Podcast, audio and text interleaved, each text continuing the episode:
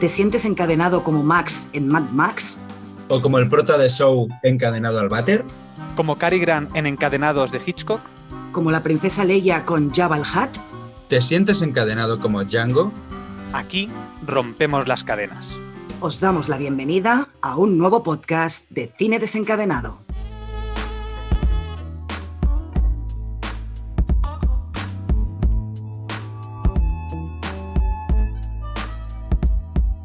Muy buenas a todos y a todas. Hoy os vamos a explicar qué podréis ver de estrenos tanto en cines como en plataformas de streaming.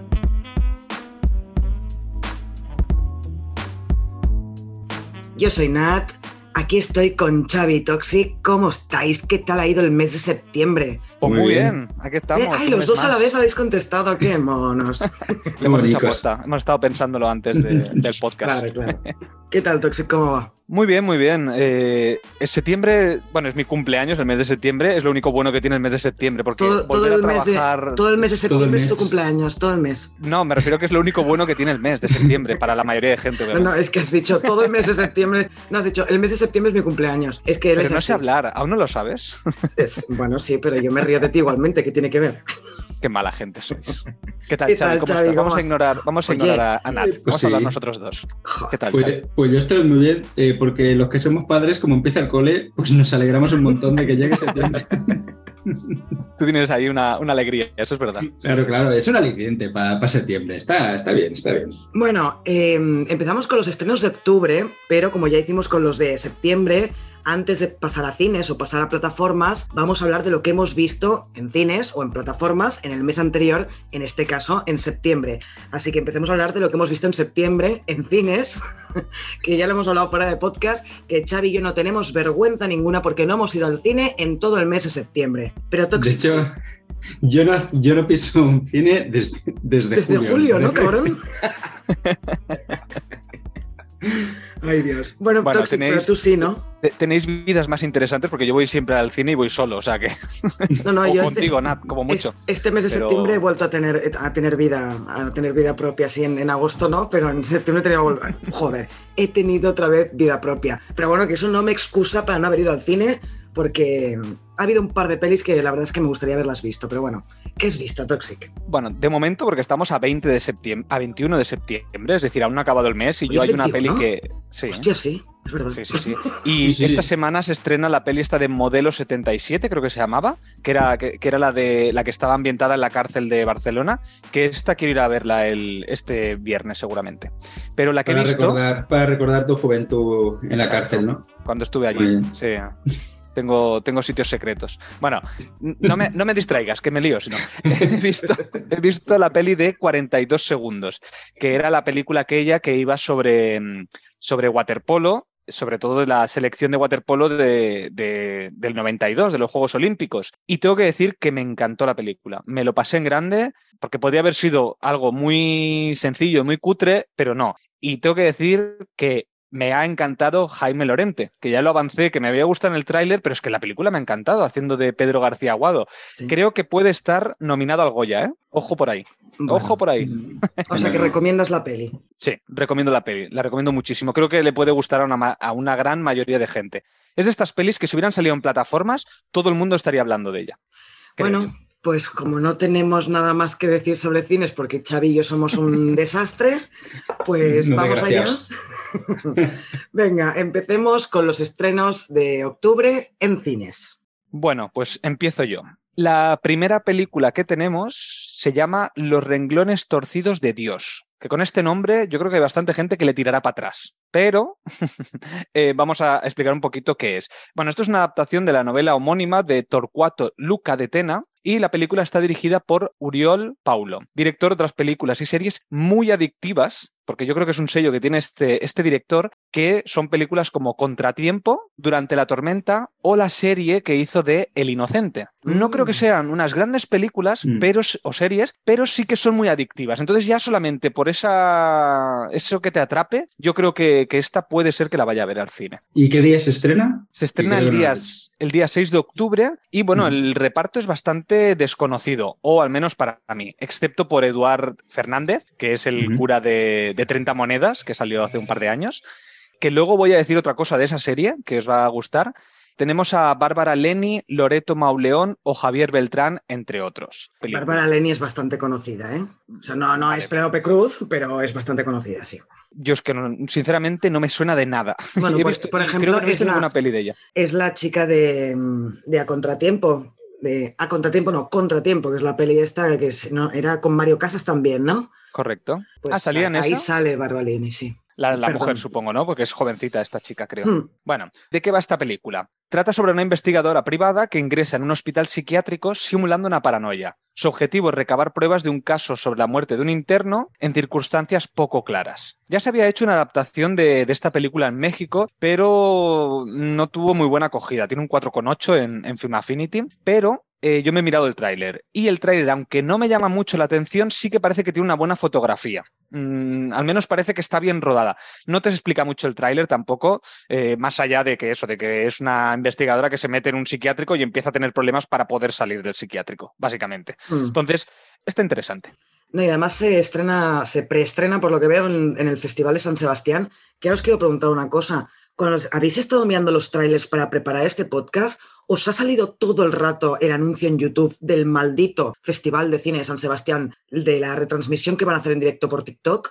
Porque a mí ha habido un momento que casi tiro el ordenador por la ventana, ¿eh? O sea, cada No, puto no. me ha salido ese anuncio, ¿no? Oh, En bueno. YouTube no, pero en TikTok sí. Porque yo, yo miro TikTok y cada dos por tres te parecía el Mm. anuncio de- del, Festival de San Sebastián. Que yo todos los, casi todos los trailers, bueno, no, diría que todos los he visto en, en la propia web de Film Affinity y no sale el Pero anuncio de San Sebastián. En Film Affinity te da el enlace a YouTube. ¿Sí? Sí, yo es ahí donde lo he visto y ha sido todo el Pues. rato. ostras, Bueno, Pero pues también ahora- lo puedes ver en directo, ¿eh? no, yo, lo- la yo web. lo veo en, en la propia web, en la, en la ventana esa. Ahora los oyentes estarán pensando, ¿y a mí qué cojones me importa lo que os pase mientras veis los trailers de las pelis? Esto es meta, hablar de pelis y metapodcast. dejar de hablar, Hay, hay- eh, hay que hablar del podcast un poco también, Perdón. de, de las vicisitudes que tenemos. Perdón, perdón, mala que la, que la he liado palabra. yo. Venga, va, va, seguimos, seguimos. Bueno, esta película no tengo nada más que añadir, pero la siguiente que tenemos, que ya hablamos de ella en el mes de septiembre, es En los márgenes. Esta peli estaba prevista para estrenar el día 30 de septiembre y bueno, se ha atrasado hasta el, hasta el 7 de, de octubre, una semanita. Era la película aquella que dijimos que era la primera película de Juan Diego Boto, que estaba protagonizado por Penélope Cruz y Luis Tosar. Muy bien, pues paso yo a la siguiente, que se estrena también el 7 de octubre, que este, el tráiler de esta peli nos la pasó Shama, creo, por el grupo de Telegram, que es la peli de Fall, que quien tenga vértigo, como es mi caso, yo le recomiendo que no vaya a ver esta peli al cine porque le va a dar un infarto. ¿Os acordáis que creo que los tres vimos el Sí, tráiler sí. que nos pasó Sí, sí, esta sí. chica por Telegram, ¿no? Por el grupo de Telegram de, de nuestro. Bueno, Mm. va de dos chicas que no tienen otra cosa que hacer que escalar una torre que mide dos kilómetros de. No, a 600, 600 metros de, de longitud hacia arriba y. De altura, ¿no? Exacto, sí. Bueno, es una longitud hacia arriba, no ha mentido, ¿eh? Bueno, sí, pero es que me he liado yo sola. Cuando lo estaba diciendo he pensado, ahora quien me esté escuchando debe pensar, esta chica pobrecita retrasada mental. Les deben dar a los de cine desencadenado un, un bono en Hacienda o algo por tener una discapacidad. Y no solo hacia arriba, sino que verticalmente, ¿eh? Ojo. En el eje, en el. X. En el eje X. Bueno, pues estas dos chicas que se llaman Becky y Hunter, eso, no tienen otra cosa que hacer que subir una torre que mide 600 metros de altura y cuando llegan arriba se cae la escalera por donde han subido y dicen, ¿y ahora qué coño vamos a hacer? Las imágenes del tráiler son espectaculares. A la gente que le guste la adrenalina les va a gustar esta peli. Tiene un 5,8 ya en Film Affinity, que no está mal para ser un, un film de este tipo. Yo creo que a la gente que le guste este título, este título, mira, yo los me voy, ¿vale? Venga, hasta luego. Hasta luego. Hasta luego. ¿no?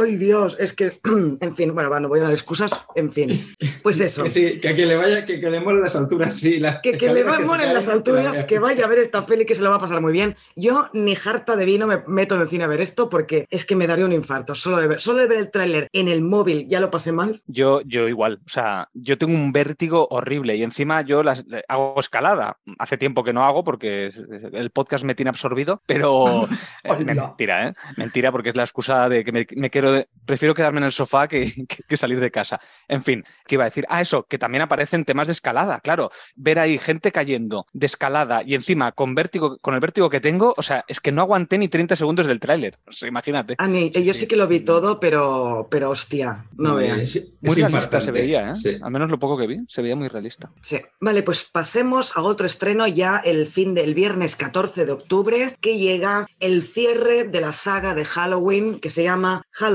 el final, también interpretado, obviamente, protagonizada por Jamie Lee Curtis. Bien. Bien. ¿Te acuerdas, Toxic, que hicimos, hicimos podcast, ¿no? De Halloween del anterior. Y dijimos que este año haríamos de la segunda parte, seguramente. Pero de momento no lo tenemos. No, es mentira, no, no, lo dijimos, es verdad, dijimos el año que viene, en 2022, haremos podcast de The End, ¿no? O Halloween End, que se llama en inglés, Ends, eh, pero no, es mentira, no la vamos a hacer, lo sentimos ¿Seguro? mucho. Bueno, a lo mejor No, sí. oye, ya tenemos no para peli de- Halloween, pero quizá más. Ah, bueno, sí, ya, pero el especial de Halloween no va a ser esta peli, va a ser Misery, ya, lo, ya lo adelantamos.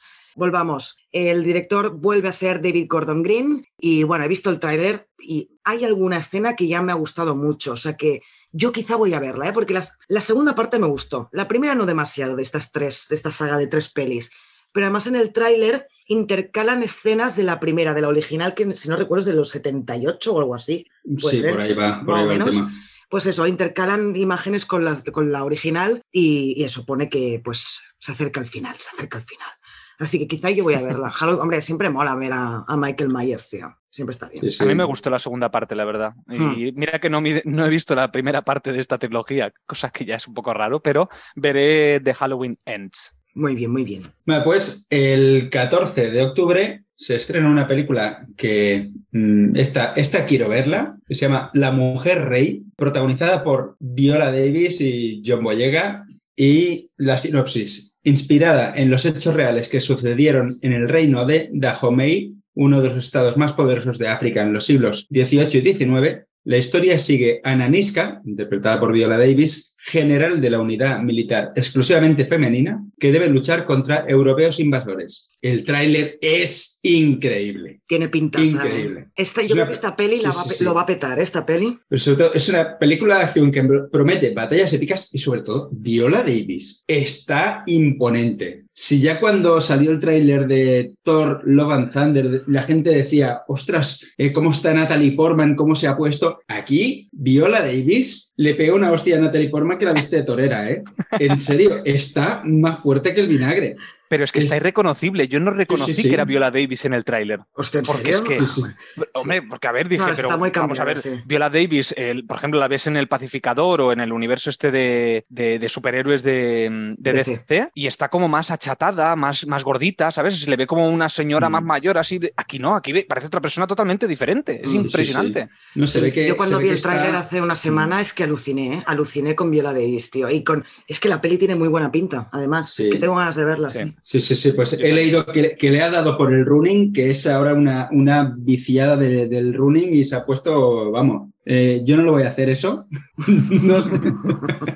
Yo tampoco. Pero sí, sí, increíble. Pues avancemos, bueno, avancemos el mismo día, precisamente el mismo día, se estrena Peter von Kant, eh, una película francesa, bueno, protagonizada por Denis Menochet, Isabel Adjani. Isabel Adjani quizás es la más conocida del, del reparto. Y a ver, ¿de qué va esta película? Pues Peter von Kant es un director de cine de éxito que se enamora de Amir, un apuesto joven de escasos recursos. Le ofrece alojamiento en su apartamento y le ayuda a entrar en la industria del cine. Pero en cuanto adquiere fama, Amir rompe con Peter dejándole solo para enfrentarse a sus demonios. Ve que es una adaptación muy libre de Las amargas lágrimas de Petra von Kant, una novela de Rainer Werner Fassbinder. Tengo idea quién es. Alguien más inteligente que yo posiblemente. Entonces, el- la película, viendo el tráiler, es curioso porque es una película con un sello visual muy al estilo de Almodóvar. O sea, Nat, si ves, si ves el tráiler, dices, es que parece, parece almodovariano. ¿Sí? Es- Yo estoy Hostia. viendo el cartel y el cartel os iba a decir que me recordaba mucho al Modóvar. O sea, si Sí, encima el me dices que el sí. tráiler es Pues el tráiler flipas, hostia. el tráiler flipas. Y Hostia. tiene, tiene un 6,2 en Film Affinity y un 6,3 en IMDb. Bueno, si a alguien le resulta indicativo, ahí, aquí están la- las puntuaciones. Y si no, que os den. Y si no, pues... Si pues no, pues hasta luego. Venga.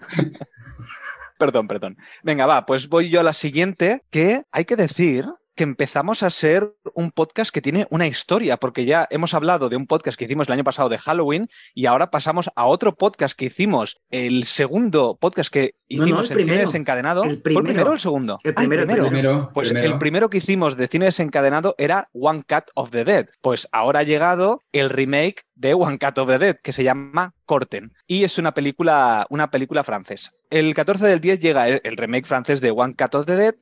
Eh, ¿De qué va One Cut, o- One of the Dead? Era una película coreana sobre un grupo de amigos que se dispone a realizar una película de zombies en un edificio abandonado. Entre técnicos y actores desganados, parece que solo el director está dispuesto a invertir la energía necesaria para terminar su película de terror de bajo presupuesto. Claro, este remake, de momento solo he visto un teaser, ni siquiera hay un tráiler, por lo tanto son nada, no llega ni al minuto, es todo letras. O sea, Pero ¿Has hay dos imágenes. ¿Has dicho el nombre de la peli? Sí, sí, corten, Ah, vale, perdón. corten. ¿Cuerten? Y se ¿Cuerten? estrena el 14 del 10. No, no, no es Cuerten. Cuer- ¿Cuerten? ¿Quieres reseñar Corten? bueno, no me liéis. Eh, la cuestión, de momento no tiene muy buenas críticas. O sea, mm, ya estuvo en el Festival de Cannes, aunque estaba fuera de concurso. Pintar no pinta muy bien mm, por las críticas que ya la gente que lo ha visto en Cannes y también por el teaser este que no aporta nada. Es que lo que ponen en las críticas de profesionales es, para ver esto, mírate One Cut of the Dead. Sí, porque es que por- la sinopsis es exactamente la misma que One Cut of the Dead. O sea, yo desde Claro. aquí reclamo One Cut of the Dead. Qué peliculón. Cómo nos Sí. quedábamos de sorprendidos Toxic y yo. Ahora mismo está para ver en Movistar Plus y en Filmin. Si tenéis la oportunidad, vedla, porque de verdad que es un peliculote. Y yo esta, que, que sí que es, además es de Hannah Zavicius, el director, lo siento, pero no la pienso ver, porque es que ade- Además, el título ya, mm, ya es un, ya Es es un un, pedazo de un spoiler. error. Es, no, pero aparte es un error. Si estamos hablando que One Cut of the Dead es, quieren hacer un, un plano secuencia, que esta película se me corten precisamente, que es lo contrario, no cortes, pues muy mal. Sí, es verdad. No lo había pensado, pero es verdad. Es todo lo contrario, ¿no? al director hay que decirle que no he entendido la original. Muy mal, muy mal. Bueno, va, pasemos a la siguiente que es Black Adam que se estrena el día 21 de, de octubre y bueno, por fin llega una nueva película del universo DC, tras los mil retrasos que han sufrido películas como, como Flash o Aquaman. Aquí tenemos al, al bueno de Dwayne Johnson, la roca para los amigos, eh, haciendo de Black, Black Adam, que, que es un antihéroe o supervillano, depende cómo se mire, de DC. Concretamente es archienemigo de Shazam. La dirige el catalán Jaume Collet Serra, que ha dirigido películas Collet, Collet, Collet. Bueno, no sé es. culet, no. Pero a ver, en catalán es Collet. Jaume Colet Serra. Bueno, pues Jaume Collet Serra. Culet. Es que para el que no sea catalán, culet es, es culito. Eh, culet, lo que lo decide, que decía dice Shin-chan. Shin-chan, culet, culet, sí. Culet Serra, pobre hombre. Bueno, que ha dirigido películas como La huérfa y que ya coincidió con, con Dwayne Johnson en, en Jungle Cruise, que además es una película que yo vi hace poco, bueno, ahora, ahora cuatro o cinco meses, y no me gustó nada y la dejé a la mitad de la película. O sea, me pareció aburridísima. Pero bueno, hay gente que le gustó, ¿eh? o sea que soy yo el raro normalmente. En el reparto, en el reparto tenemos a Sarah Sashi, Pierce Brosnan, que hace de Pierce Brosnan otra vez, al menos en el tráiler, y Aldis Hodge, entre otros. Aunque también tenemos a Viola Davis, que hace por ahí en el tráiler un cameíto, así que, ¿Ah, sí? bueno, Bueno, sí, pues porque, a ver, al final es del ¿no? De- mismo- Claro, de su personaje de, ah, no me acuerdo el nombre, pero que ha aparecido en El Pacificador, en El Escuadrón Suicida, Ujú. etcétera. Em, ¿De qué va? ¿De qué va la película? Aunque sinceramente es lo que menos importa en esta película porque es la típica película de superhéroes pero de antihéroes. Pero bueno, para profundizar es casi 5.000 años después de haber sido dotado de los poderes omnipotentes de los antiguos dioses y encarcelado con la misma rapidez, Black Adam es liberado de su tumba terrenal, listo para desatar su forma única de justicia en el mundo moderno. En el... Joder, qué profundo. A ver, lo que me sucede con DC es que me da la sensación de que se toman demasiado en serio a sí mismos, ¿sabes? Y claro, entonces el tráiler parece como demasiado serio, más teniendo a Dwayne Johnson, que es, que joder, o sea, es Mm. bastante cercano a la, a la comedia.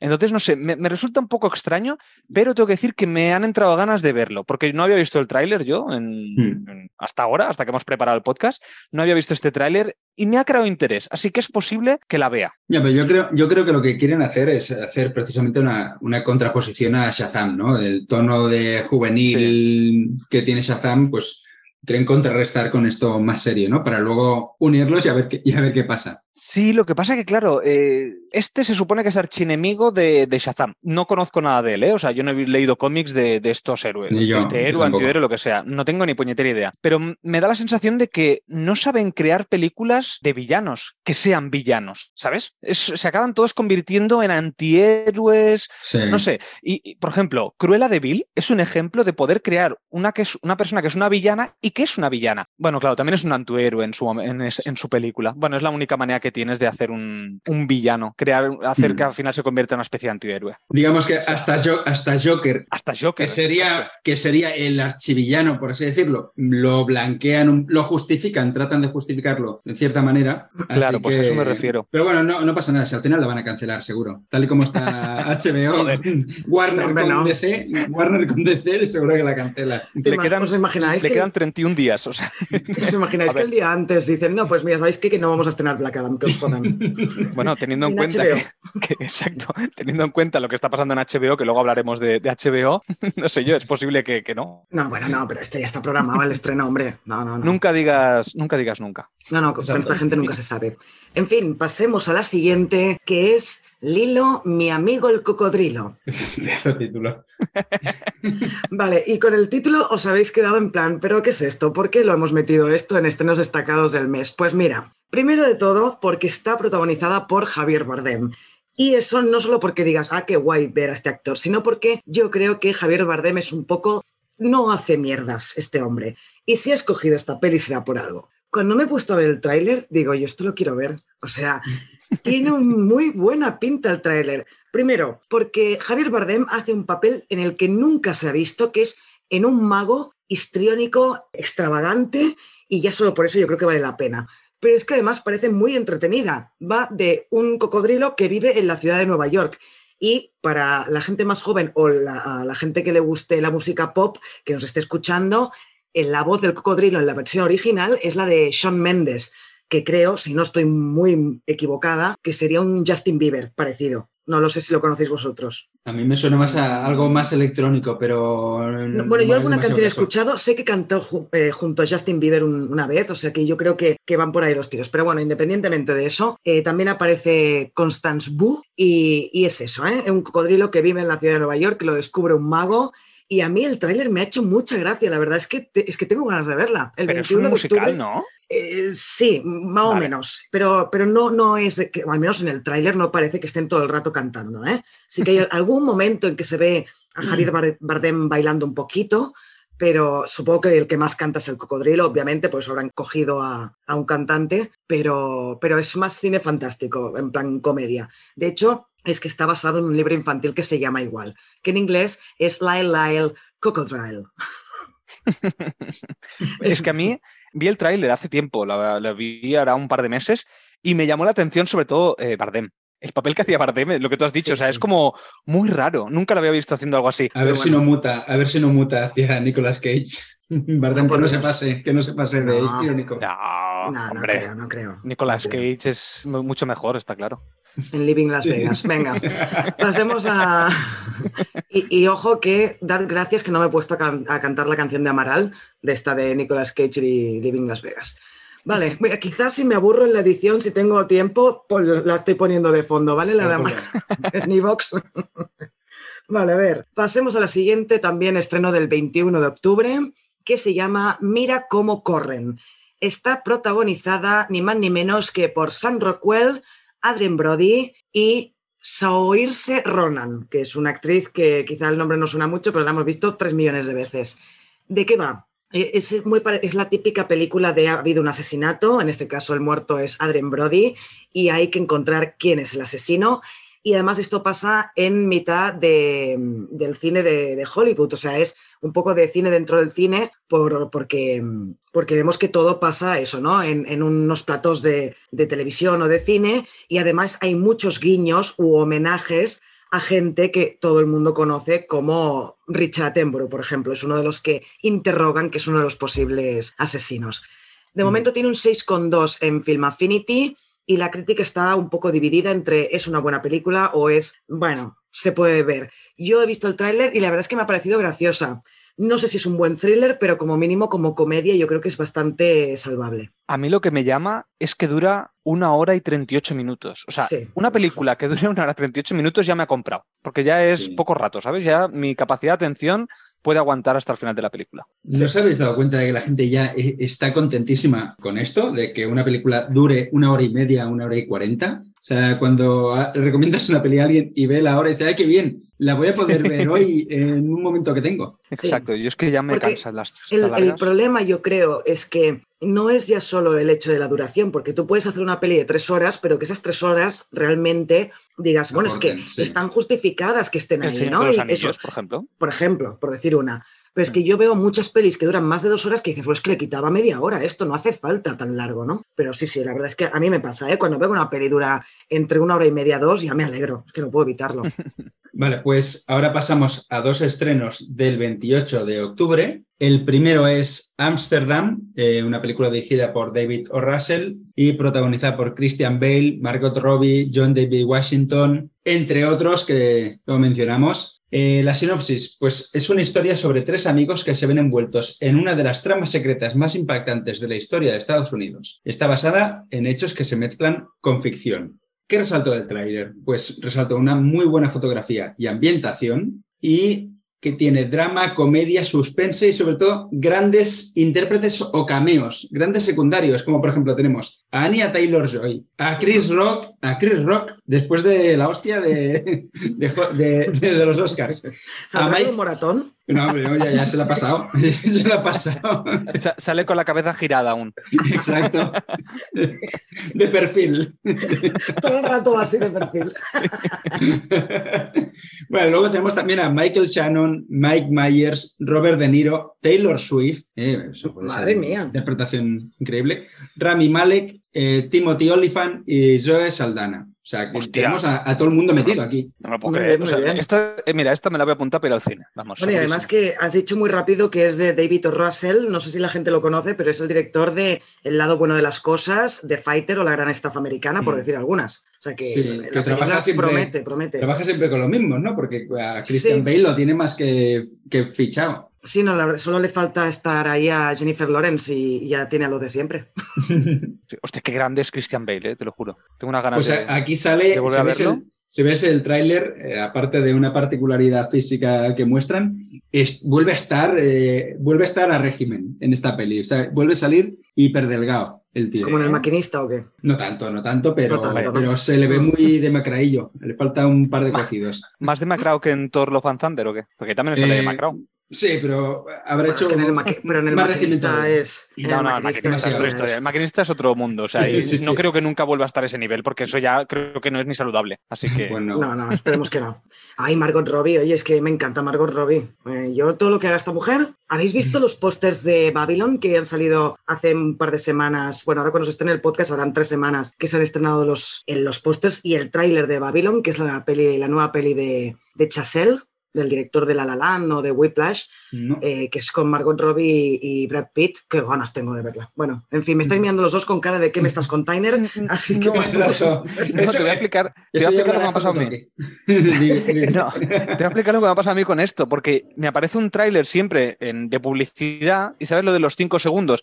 En cuanto aparece, le doy a lo de los cinco segundos. Entonces no he acabado de ver De el saltar. tráiler, pero sé, o sea, supongo que debe ser este tráiler, ¿no? Que aparece No sé, Margot yo que Robbie sé- Yo que o sea, sé que aparece Margot Robbie aparece como si fuera algo antiguo, ¿no? Es como, no, pero me Como Ah, no, pues no, no, puede, puede ser esta, puede ser esta, ¿eh? La de se está partiendo nada, está, está por el suelo.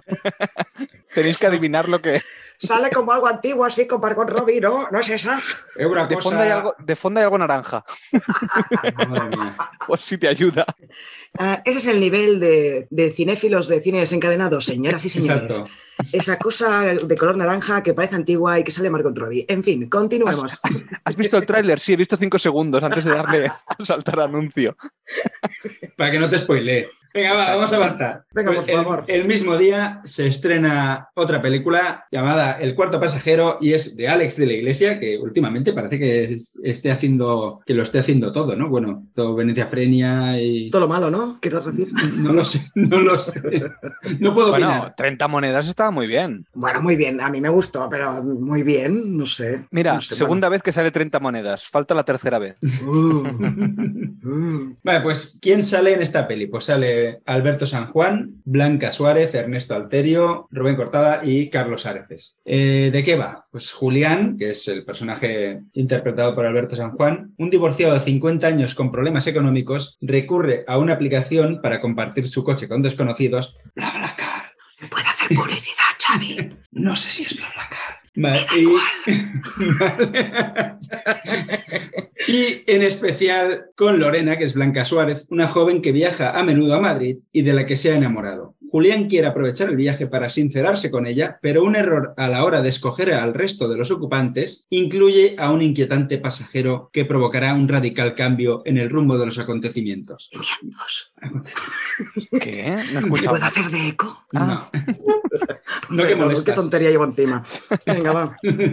Bueno, pues esta es una comedia, como ya hemos dicho, de Alex de la Iglesia, que parece volver a sus orígenes, según vi- viendo el tráiler. Parece que volvamos eh, no tanto al Día de la Bestia, pero comedia así más gamberrilla. Tiene grandes dosis de acción y la verdad es que viendo el tráiler me ha recordado un poco, o un poco bastante, a Airbag. O sea, las comparaciones son odiosas, pero me ha recordado a la peli de Airbag. ¿Sabéis que no la he Y- visto? Ostras, ostras, Yo la- pues... Yo la vi Y es hace años, peli- no, me- no me acuerdo. Pero es una peli que, que yo tenía el póster en casa porque mi hermano lo tenía. Tenía el póster de Airbag. Tengo ganas de volver a verla. Lo que a mí este tráiler me ha recordado a, a una película que se llama Taxi a Gibraltar, que protagonizaba Un mono. no, Dani, Dani Rovira. ¿Te imaginas? Un, un mono taxista. No, pero lo mejor es que hay un mono, hay, en, el, en, el, en la peli aparecen monos y en, el, en la portada del... O sea, en el póster aparece un mono encima del taxi. O sea, que es muy típico Vale, de. Gibraltar. Yo creo que este proyecto a Steven Spielberg le podría interesar, ¿no? ¿Qué creéis? Sí, sí, sí. La película que hizo llorar a Spielberg.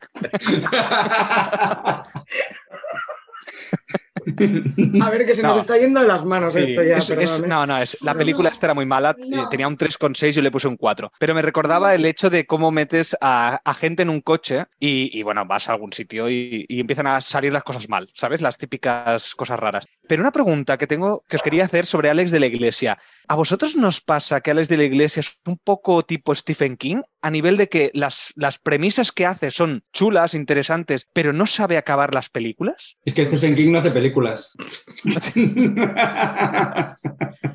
Normal que no sepa acabarlas, ¿no? no, pero en serio, o sea, las historias no sabe cerrar las 30 monedas, me parece que no supo cerrar la trama de la primera temporada. En El Bar, por ejemplo, no supo terminar la, la película de- del bar. No sé, es como que se le empieza a ir la olla, como le Bueno, pasa a King, depende, básicamente. depende de la peli, depende de la peli. Para mí, El Día de la Bestia y Crimen Perfecto me parecen bastante redondas ambas. Y la comunidad. Sí, también. Es que no me acuerdo de estas, un... estas sí que hace años que las vi. Bueno, da igual, eran una acotación. Dejadlo en los comentarios si, si opináis lo mismo que Toxic, que seguramente no. Eh, Nunca la gente opina como yo. Soy un incomprendido de esta vida. En fin, has acabado y paso yo al siguiente. dale, dale.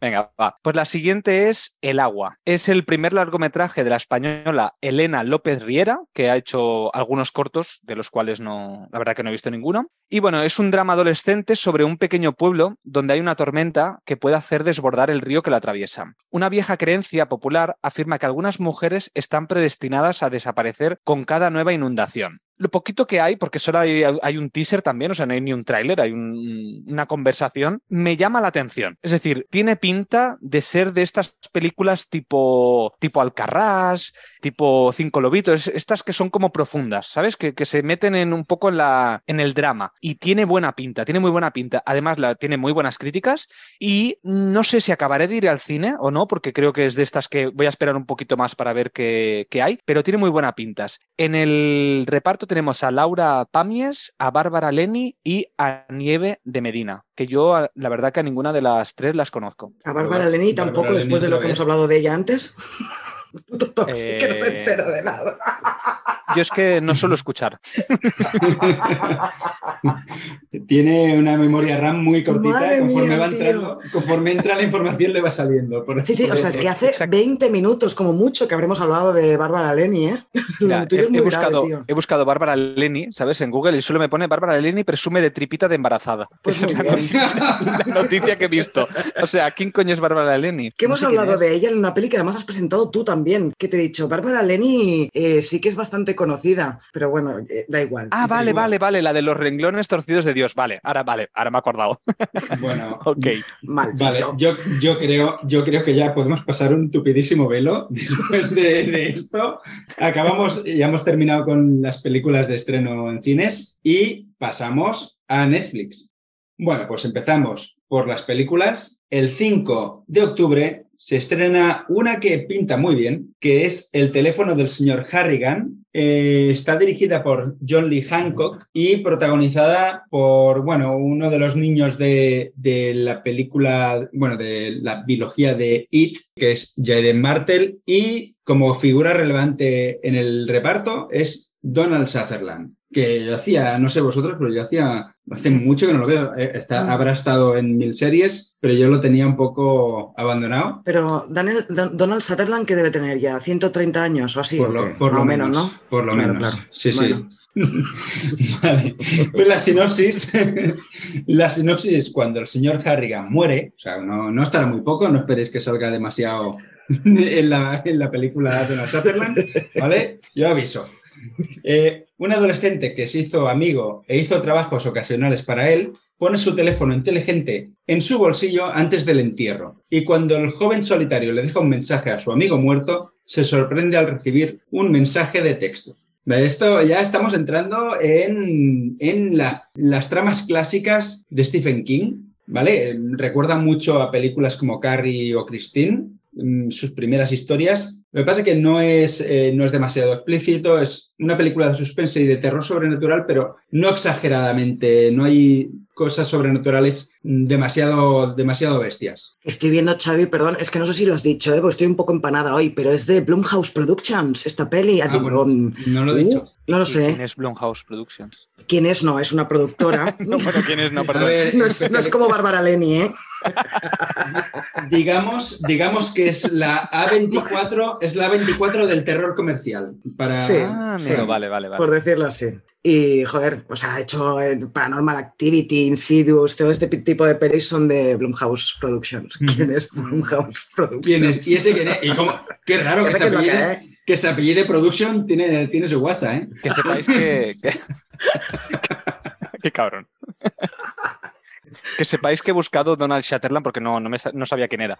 Pero Ah, he venga, visto la venga, cara y lo he visto mil veces este hombre, sí, sí. Me voy a ir. Que por cierto ha salido ¿nos vamos? Moonhall. Hay Moonhall, madre mía, cómo estoy. yo. Moonfall. Moonfall, que esta la viste hace poco, tú, Moon- Nat, que nos Moon, dijiste sí, que era y- muy buena. Y Moonfall and Drive también. Mulholland Drive. Hoy el podcast nos va a durar tres horas. Venga, va. eh, Venga, prosigamos. ¿Quién vamos, sigue? proseguir. Sigo yo con La chica que lo tenía todo, que se estrena el 7 de octubre. El director es Mike Berker y bueno, está protagonizada por, eh, por Mila Kunis, eh, Jennifer Bills, Hostia. que alguien la recordará por Flashdance. Y bueno, la sinopsis muy, muy cortita, es una mujer de Nueva York que parece tener las cosas bajo control, pero se enfrenta a un trauma que hace que su vida se desmorone. A ver, viendo el tráiler, pues una película de suspense con secretos que no que la protagonista no quiere que sean descubiertos y personas que amenazan con descubrirlos. Pues bueno, Hostia, hacía una mucho tiempo que no veía Mila Kunis, Sí, ¿eh? es verdad. Yo también lo estaba yo al pensando. menos desde, desde Oz, creo que, que la, la de esa que hizo James Franco, Sí. que, que no, que, que no la veía. Y luego antes la, la serie aquella que hizo de aquellos maravillosos años, Sí, creo que se llamaba. y, y Cisne Negro y... Pero hubo una época que estaba muy, muy de moda, entre comillas, pero que Sí. hacía tiempo que no la veía. O sea, mira, esta. Esta, esta me la apunto también, esta la voy a ver. Sí, bueno, no, no tiene mala pinta, pero no, no es, a mí personalmente no es que me, me atraiga demasiado. Bueno, pues pasemos a la siguiente película, que es The Stranger. Se estrena el 19 de octubre. En el reparto tenemos a Joel Edgerton, que lo vimos hace muy poquito en 13 vidas, haciendo del médico este buceador. No sé, Ujú. Tú, Natse, que la viste tú, Xavi, no me acuerdo si la llegaste a ver. No, ¿La de 13 no, no, la- vidas? no la he visto todavía. Tengo muy Ay, tienes que verla, es chula, ¿eh? La de Sí, Prime. sí, sí. Que por cierto, en septiembre estrenaron una serie también en Netflix sobre la misma historia de la de 13 vidas, la de los, la de los 13 niños, bueno, 12 niños y un adulto que rescataron en, en Tailandia. ¿De qué va esta película? Dos desconocidos se encuentran, uno de ellos arrastrará al otro a una extensa y poderosa organización criminal y le ofrecerá la oportunidad de redimirse por su pasado violento y empezar de cero. De momento no tiene malas críticas, pero a mí el tráiler sinceramente no me llama absolutamente nada. Y además la fotografía es como muy oscura, es como la, la típica película de Netflix, estas que dices, bueno, mm, Sí, pero la ponen este- aquí. Bueno, pero esta peli ha estado en la sección oficial de, de Cannes, ¿eh? No, O sea, no, no creo sí. que sea la típica película de Netflix en ese Puede sentido. ser, puede ser. O sea, puede ser que sea buena, pero de momento, al menos, por lo poco que yo he podido ver en, en el tráiler y, y la fotografía y demás, es como, no sé, es como un intento de parecerse a Camino a la Perdición, ¿sabes? Ese, estilo que tenía Camino a la Ujú. Perdición con esa fotografía bastante oscura, pues eso, pero mal hecho. Al menos en el tráiler, ¿eh? Eh, Otra Ya. cosa es, ya veremos cómo es. Ya veremos cuando salga a ver qué, a ver qué tal. Yo me esperaré a las, a las críticas. Y de momento, buenas críticas no tiene. O sea, no tiene malas tampoco, pero son estas que son regulares, ¿sabes? Que algunos dicen, bueno, está bien, pero que podría haber sido mucho mejor. En fin, pasemos a la siguiente peli que se estrena en Netflix el 21 de octubre, que se llama La Escuela del Bien y del Mal. Y ojito con el reparto. Tenemos a Charlize Theron, Ben Kingsley, Michelle Yeoh, Lawrence Fishburne, entre otros. Ya solo con el reparto, ya a mí ya me han ganado. Hombre, a ver. Eh, va sobre, mm, evidentemente es- está basada en, los, en el libro, en la Escuela del Bien y del Mal, y va de un grupo de jóvenes que son llevados a una institución donde los entrenan para convertirse en héroes o villanos. Tengo Uy. muchas ganas de verla. He visto el tráiler y yo tengo, quizá después es un truñito, ¿eh? Podría ser, pero con Netflix nunca se sabe. Pero la verdad es que la producción, la producción de la peli, al menos en el tráiler, se ve súper chula. Y, y bueno, es que con esos actores, ¿qué más se puede pedir, no? Y lo que pasa es que sí que es muy género fantástico, ¿eh? Si no os gusta lo fantástico, va a ser difícil entrar. Y también es medio comedia. Así que yo creo que como mínimo para pasar el rato va a estar bien. Yo esta Mm. seguro que la veré el 21 Hostia, cuando pero se es que con- solo con el reparto ya. Sí, es sí, que- sí. Yo me Sí, esperaré pero a ver qué pero- dices. Pero la producción artística es, es impresionante, ¿eh? O sea, a mí, al menos en el tráiler, me ha encantado, vamos. Que Pasemos... por cierto, perdón, que perdón, por Didi. cierto, Nat, Sí. que hemos empezado hablando de Netflix, pero no hemos dicho lo que hemos visto en Netflix. Ay, es verdad. Bueno, pues hacemos una cosa. Acabo con la última peli de Netflix, Muy bien. hablamos de lo que hemos visto y pasamos a las series de Netflix en octubre. ¿Sí? Muy ¿Os bien, parece? Perfecto, Sí, sí. me parece bien. Vale, pues venga, de la última peli que vamos a hablar de Netflix eh, se estrena el 26 de octubre y se llama El Ángel de la Muerte. ¿Por quién está protagonizada? Otra vez tenemos un reparto de lujo que es, la protagonista es Jessica Chastain y el prota es Eddie Redmayne. Creo que no sois muy fans de Eddie Redmayne, puede ser, me suena que no sois muy. Depende de del producto. No me acuerdo del, perdón, En- decirme, decirme una peli. Los La chica- Miserables, eh, La chica danesa, la chica Ah, vale, danesa. vale. Ah, vale, vale, vale. Sí, sí, sí, ya sé quién es. No la teoría de del la todo. Bueno, pero en estas dos películas, es que he dicho yo, la chica danesa y la teoría del todo está increíble. A mí me Es, eh, encanta En este Animales. Fantásticos, ¿no? Es el prota de Sí, sí, Animales sí. Fantásticos. A mí me ahí encanta está- este tío. Ahí está para no hablarle más en Animales Fantásticos. A mí no me gusta nada cómo actúan Animales Fantásticos. Es Bueno. cuestión mía, es algo mío. Yo creo, al menos en general, yo creo que este tío es muy solvente como actor, pero bueno, cada Sí. uno con sus gustos. Eh, el productor de la peli es Darren Aronofsky, ojo, pero se estrena directamente, sí, se estrena directamente en Netflix y os explico de qué va. Eh, está basada en hechos reales, ¿eh? Charlie Cullen es un enfermero considerado uno de los asesinos en serie más prolíficos de la historia. Bajo el apodo de El Ángel de la Muerte, Cullen era un padre y marido que se ganaba la vida como cuidador. Su secreta afición de arrebatar vidas le llevó a estar implicado en la muerte de hasta 300 personas. Y nos narra la historia de este tío. Eh, también Jessica Chastain es la prota por eso, porque es a ella a la que le preguntan muchas de las cosas de, de este tío, porque son compañeros. Y la peli, como mínimo, el tráiler se ve que tiene bastante buena pinta.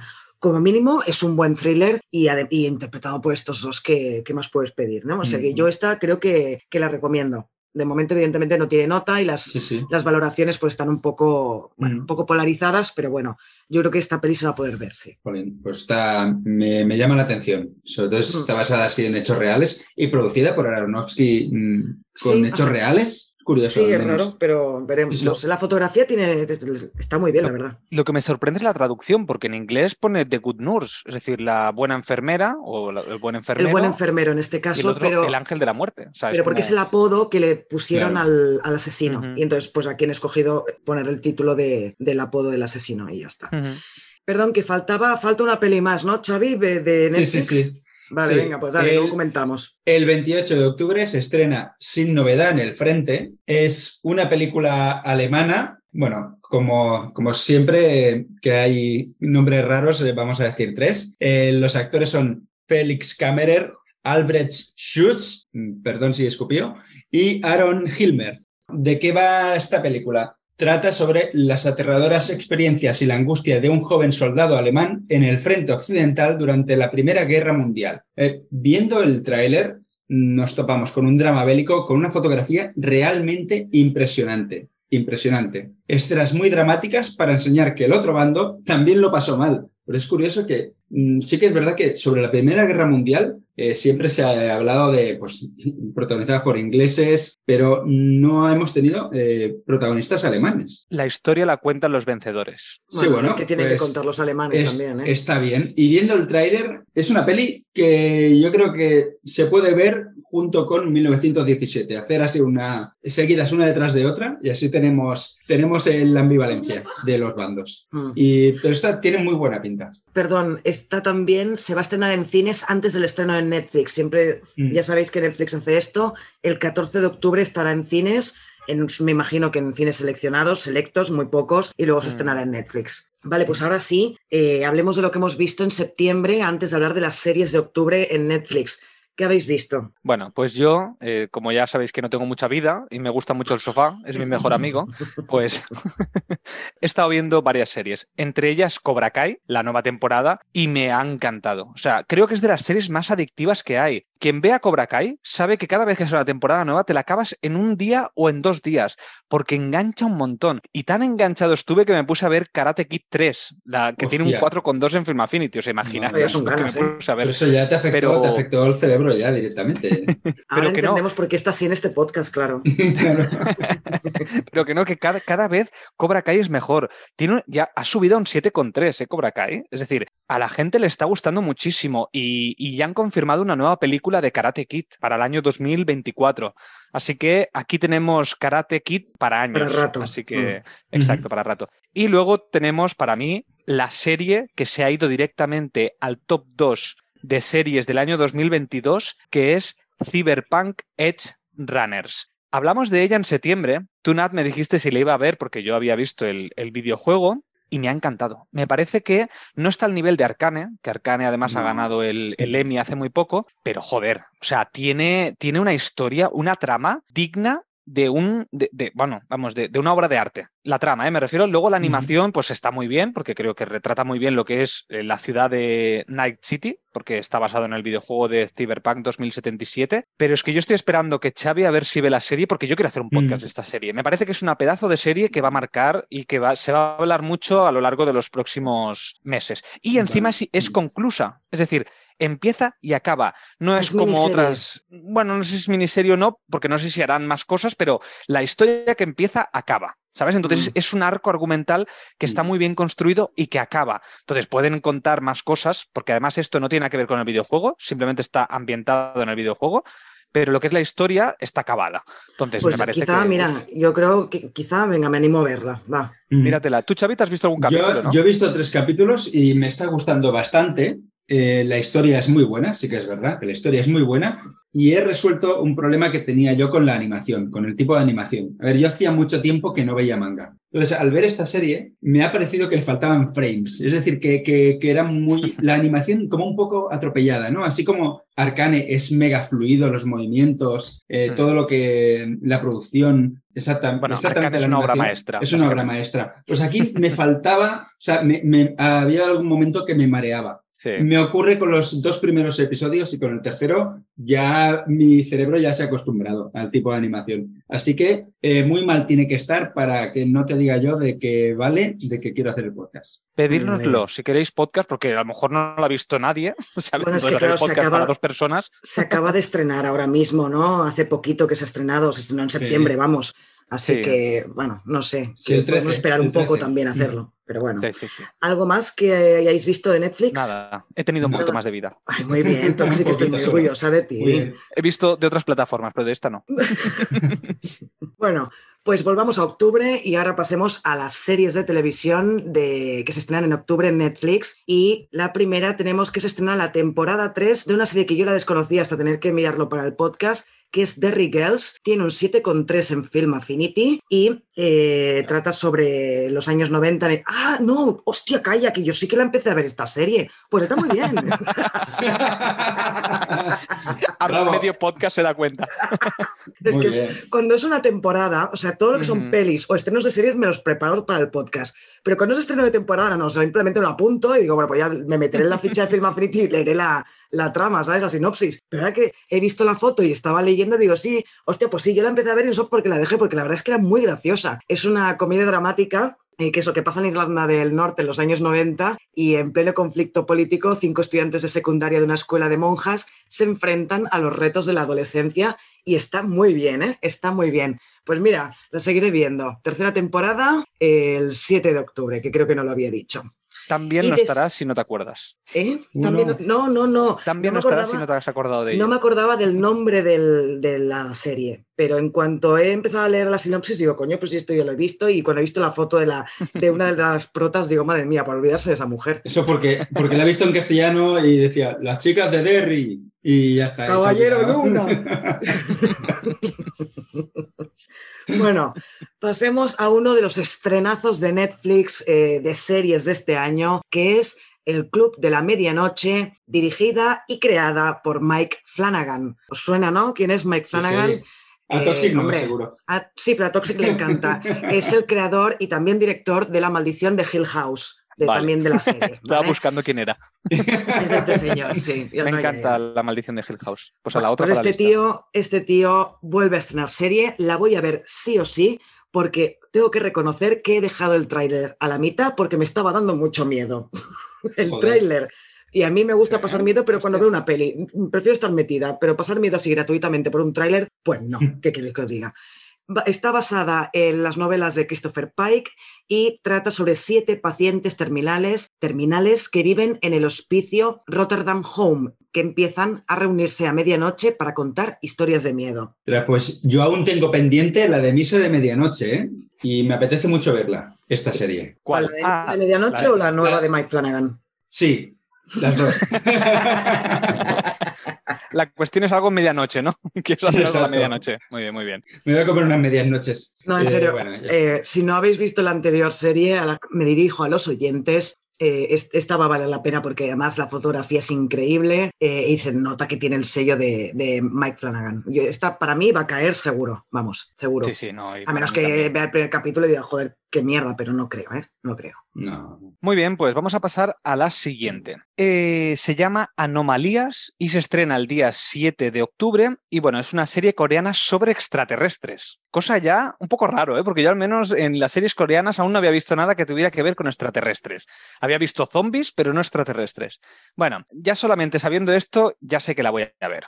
¿De qué va? Va sobre una chica que salía con una fanática de los ovnis para investigar la repentina desaparición de su novio y acaba descubriendo una disparatada conspiración. A ver, el tono es de comedia, o sea, no, no esperemos aquí un drama ni nada parecido, no, es comedia. Pero sí que es verdad que viendo el tráiler es una comedia que parece sutil. Es decir, no parece la típica comedia de chistes, sino que parece una comedia donde no hay chistes, sino que es como más las situaciones. Mm. No sé cómo Sitcom, explicarlo. Una sitcom. Sí, vamos. más como sí. una sitcom. Comedia de sí, situaciones, quizás. sí. Exacto. Como su nombre indica. Exacto. Nos, da, nos da la sensación, perdón, de que Netflix está buscando desesperadamente otro exitazo como el juego del calamar y por eso no para de comprar series de Corea del Sur. Yo creo que sí, ¿eh? Porque si este mes os fijáis, hay un montón de estrenos de Corea del Sur en, en Netflix. Lo que pasa es que hemos seleccionado este, pero yo creo que van desesperados. Yo vi una serie hace poco, además, no me acuerdo cuándo fue, en julio o junio, que era la de Estamos Muertos, que también era una serie coreana, en este caso muy del estilo del juego del calamar. El estilo me refiero a, a este, a esto que quiere hacer Netflix de conseguir un nuevo juego del calamar, me refiero. ¿Sabes? Esto de que es muy occidental, que es más occidental que coreano. Porque yo cuando he visto pelis coreanas, coreanas, como podría ser quizás Old Boy, notas un tono muy diferente. Aunque, bueno, Old Boy tampoco es Bueno, un buen Boy no ejemplo, sería un Old Boy tono es muy diferente. ¿eh? Hierro 3, por ejemplo. Por ejemplo, es así, es así. Es así. La cuestión, lo que os quería decir, es que eh, aparece un ovni, perdón, un ovni, un extraterrestre que es igual que Paul. ¿Os acordáis la peli de Paul? ¿No sé si la habéis Sí. visto? Sí. No, Pues pero el sé ovni, que- bueno, el ovni es clavado, es que se parece un montón. Pero bueno, eh, está dirigida por Rock Deok y del reparto, además de que no conozco a, a ninguno de ellos, lo siento, pero tenemos a Jeo Bing Jeon, a Leo Dong Kui, a Kim Ji Ha y a Somin Chun. Pues muy bien. Se los he inventado todos. Sé que lo, sé que lo sabéis todos, ¿a que sí? Sí, sí, sí. Es, es como lo de Bárbara Leni, ya te hemos hablado de ellos antes en el podcast, pero no te acuerdas. Seguro, bueno, alguno de estos a lo mejor lo conozco y como el nombre no me lo sé de memoria, no me acordaré de ellos. En fin, que la película está muy bien. O al menos tiene pinta, La serie. la serie tiene pinta de ser comedia y de que está bien. Pasemos a la siguiente. Se llama Sagrada Familia, que se estrena el 14 de octubre y yo lo primero que pensé, porque además esto, bueno, esto es Metapodcast, eh, Nat es quien distribuye las, las series que nos va, series y películas que vamos a, a- a hablar. Ya está, otra cosa más para esto- que otra más para que me llamen sargento. Pues sí. La profe. La profe. La profe, la que profe haces- pasando deberes. La profe pasando Exacto, la, deberes. la profe nos pasa las tareas. Encima que lo haces, vamos, o sea, eso, te eso que te agradecemos. No hay que... La cuestión-. La cuestión es que yo pensaba que esto sería un documental, porque tú sabes que a mí me gustan mucho los documentales y yo pensé que iba por ahí. Y que va, que va, no tiene absolutamente nada que ver. Es una serie dirigida por el mexicano Manolo Caro, que ha dirigido, que dirige su primer largometraje español. Es decir, ha hecho mucho cine en México, pero aquí es la primera vez que hace, que hace una, una serie o una película. La que, por si os suena, él es el creador de La Casa de las Flores, una serie o películas, porque ha habido varias cosas, bastante famoso. En el reparto tenemos a varias actrices muy importantes que seguro que conocéis, como Nauja Nimri, que es la. Na- Nauja Min- Nimri, lo he bien. Naujua, Naujua, Naujua, Nimri. ¿cómo es? Naja Ni- Na- Naujua Ni- Na- Hostia, ahora no sé. Es que Mira, todo se Najwa. pega. Todo se- Es Naj- Najwa. Najwa, coño. Vale. Najwa Nimri. Nimri, que es la comisaria de la Casa de Papel, o Zuleima en Vis a Vis, que por cierto va a estar en la segunda temporada de 30 monedas. Por eso ¿Ah, sí? decía lo que. Sí. Y es Que que, a mí a cuando vi eso dije, a Najwa "Ay". Nimri le pillé manía en Abre los Ojos, que siempre, siempre que pienso en ella pienso, abre los ojos, abre los ojos. Pero después ya le cogió cariño. En la casa de papel me encantó, me encantó. Pero bueno, perdón, sigue, sigue. es que Najwa Nimri hace como mil años que está en el panorama español, ¿no? De Sí. cinematográfico. Es, en fin, perdón, perdón. Sigue, sigue. Bueno, luego tenemos a Alba Flores, que también era, estaba en la Casa de Papel haciendo de Nairobi, o Sarai en Vis a Vis. O sea, han compartido ya varios sitios. Luego tenemos a Alex García o a Macarena Gómez, entre otros, entre otros actores. El tráiler pinta bastante bien y es un drama con una fuerte presencia femenina y sobre todo en torno a lo que puede hacer una madre por su familia. Es decir, es bastante de este de, de empoderamiento femenino, de, bueno, de- de mujeres protagonistas con una historia que quieren contar. ¿Y quién, quién hace de madre? Najwa Nimri. Mm, Sí, correcto. En el tráiler, al menos en el tráiler sí. Tampo- el tráiler lo bueno que tiene es que no te explica, aparecen muchas imágenes, pero no te explican realmente de qué va. Y yo creo que es una serie donde no importa mucho lo que es la, lo que es eh, la sinopsis, porque al menos a mí no me aportaba mucho. Os leo un poquito de la sinopsis, pero nada, una frase. La mudanza de una nueva familia a Fuerte del Berro romperá la estabilidad de un barrio donde vive Gloria junto a su bebé y Aitana, su au pair, escondiéndose de un, de un misterioso y oscuro pasado. Voy a hacer un inciso. ¿Qué os parece que Macarena Gómez esté en todas partes, esta chica? Porque realmente vosotros la encontráis que sea una buena actriz. Yo creo que es, Es una que buena actriz que no sabe escoger papeles. Ay, pues a mí no sé. Yo cuando la veo pienso, ay, es que no, no me la creo nunca, nunca, nunca Macarena Gómez. No, en fin. no Yo sé. sí. Perdón, era solo. Yo sí, además Yo con sí, esos bueno. ojos que tiene ahí, que le van muy bien las películas que son de, de terror. De, fija- de fijarse. Las películas de fijarse. De observar. De observar. Tendría que hacer siempre de Voyager. Bueno, Vale, ahora viene algo súper esperado. El 25 de octubre se estrena El Gabinete de Concursiosidades. Bueno, no, de curiosidades, con curiosidades no, eso es lo que hago yo. Te imaginas, hubiera molado, ¿eh? O molaría, molaría. Y que, y- bueno, es igual. Pues el gabinete de. A saber Ahí lo que iba a haciendo preguntas, haciendo preguntas y, y, y no fallando siempre. Bueno, el gabinete de curiosidades de Guillermo del Toro. Esta serie le tengo. ¿Qué ganas le tengo a esto? Porque se junta. Es Guillermo del Toro más antologías de terror. O sea, ya no hace falta que me la vendan. Ya está, ya está vendida con eso.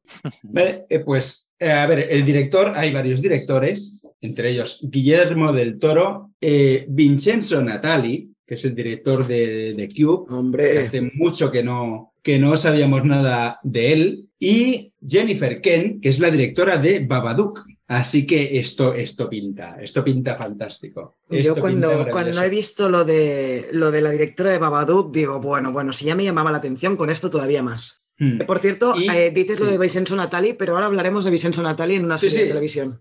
Sí, sí, y- y volveremos a hablar de, de él más adelante. Mm. Eh, pues entre el reparto está eh, F. Murray Abram, que hacía de Salieri en Amadeus, Crispin Glover, el padre de Martin McFly, y bueno, sí, Andrew Lincoln, que es el protagonista de The Walking Dead. ¿De qué va? Pues eh, la sinopsis, el maestro del terror Guillermo del Toro presenta ocho cuentos de terror espeluznantes narran esta antología de historias macabras a algunos de los creadores de terror más prestigiosos del momento, como los que hemos hablado. Viendo el tráiler, mm, lo que llama la atención es que ya te lo presenta eh, Guillermo del Toro, te presenta de qué va esta serie y él mismo informa de que se le ha dado libertad total a los directores, libertad creativa total a los directores para que cuenten la historia como ellos quieran. Y sobre todo que los efectos, la gran mayoría son efectos prácticos. Es decir, tendremos a monstruos súper bien hechos y es que la verdad, mm, las imágenes acojonan, se le da mucha importancia a los monstruos. Qué guay. Mm, ¿Qué ganas? ¿Qué ganas tengo de esto? Muy bien, pues rápidamente decir que se estrena la cuarta temporada de Big Mouth y ya está, porque Big Mouth, Pues quien la conozca, que la conozca ya sabe de qué va, es la serie esta de animación de, de Netflix, que bueno, que va de las hormonas, eh, El que monstruo tienen la- los adolescentes. ¿El qué, perdón? El monstruo de las hormonas. Eso, el monstruo de las hormonas y demás. Y bueno, simplemente que se estrena la, la cuarta temporada. Muy bien, pues pasemos ya a Amazon Prime. ¿Qué habéis visto en Prime este mes, chicos? Bueno, lo estamos viendo los tres, eh, no sé para qué Mm. pregunto, que es El Señor de los Anillos, los Anillos de Poder. ¿Qué os está pareciendo? Yo tengo ganas de hacer el podcast, Yo también. porque vamos a hacer podcast. A Yo no ser que también. peore muchísimo. Y aquí va un mensaje para Elizabeth, que es una colaboradora de nuestro podcast, que está más desaparecida que no sé qué. Elizabeth, no sé si estás viendo eh, Los Anillos de Poder, pero eres igual que la prota que interpreta a Galadriel. Eres exactamente igual y creo ya tenemos la, la sospecha en el podcast que nos tienes abandonados hasta que acabes de grabar la temporada del Señor de los Anillos. ¿Es eso, sí o no? Yo creo que sí. Oye, Elizabeth, no tienes esa voz de mierda, ¿eh?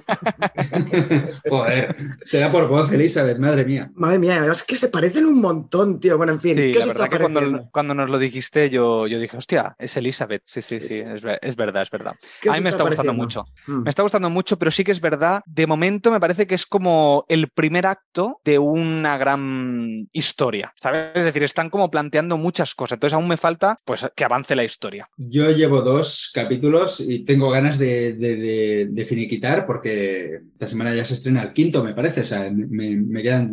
Tengo un retraso, no solamente ¿Mental? lo evidente, mental, eh, exacto.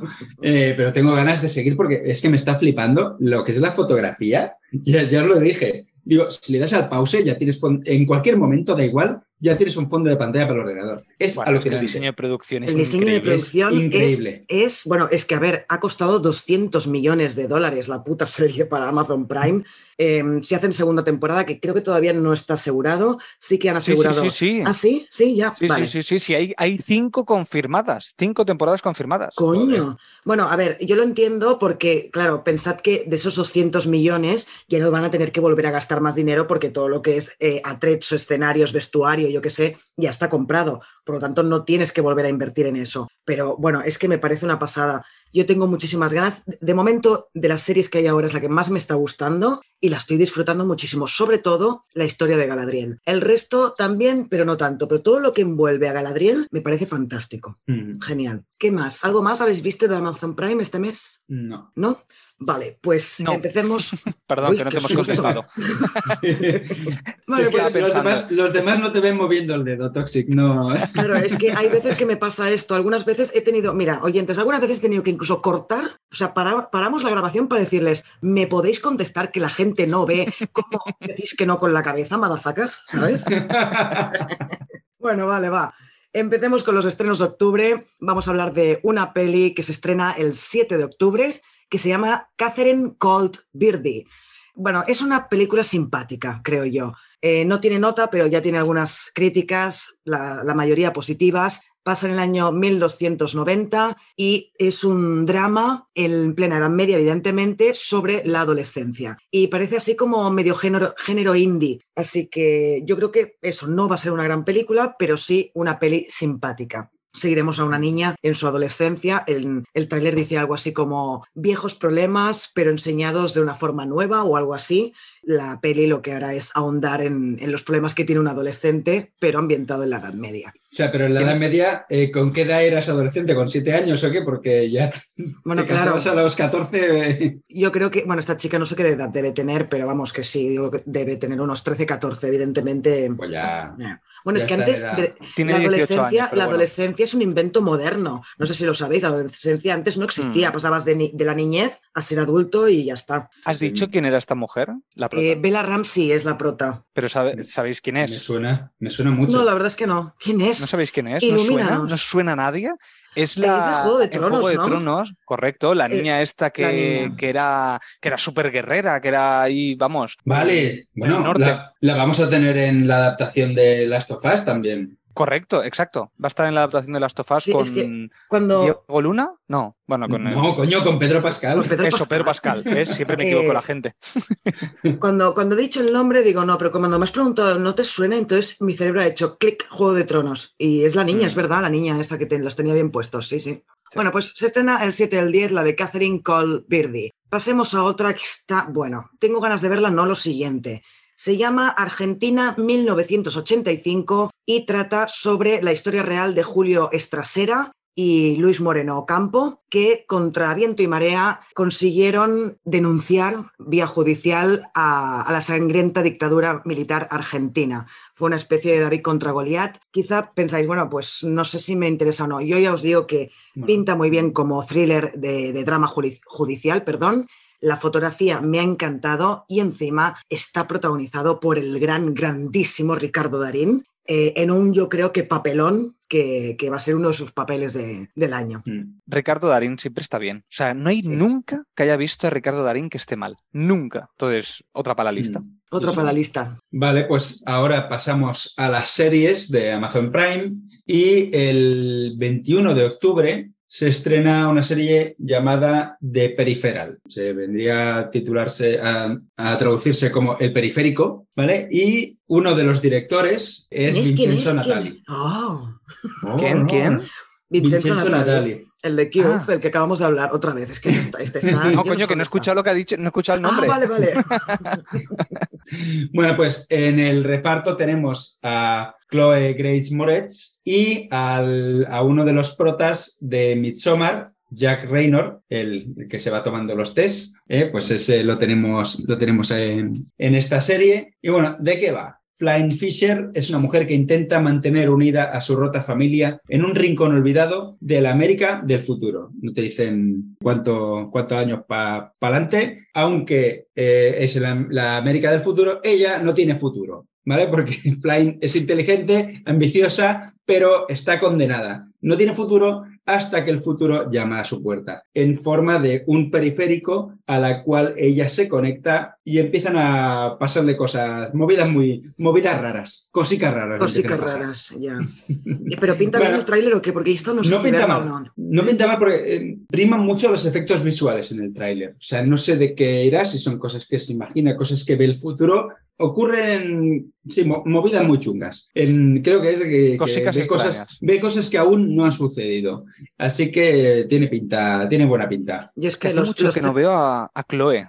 A esta Mm. mujer, o sea, a esta chica, hace muchísimo tiempo, desde Kikas, creo que no, no la veo en ningún sitio. pues, Mira que me joder. gustó mucho, ¿eh? Quizás, pues anda que no ha hecho cosas. Anda que no ha hecho cosas, ¿eh? Desde pues entonces, no. joder. La maravillosa. la- secundaria, ¿no? Y la, marav- la maravillosa Carrie, bueno, maravillosa entre, entre comillas porque le llovieron palos por la interpretación. Pero bueno, yo vi no, hace ha hecho poco Suspiria, vi hace poco Suspiria Ajá. y sale en Suspiria también. Ah, Eh, bueno. Ha ido haciendo cositas, sí, sí, sí. Sí, Hostia, pues yo no, no la he visto nunca, ¿eh? Estaba mirando aquí su filmografía y la verdad que no. no desde Kikas Mm. no la he visto. Pues ya, ya Mira que me parece buena actriz. Te informo, te informo que es mayor de, de edad.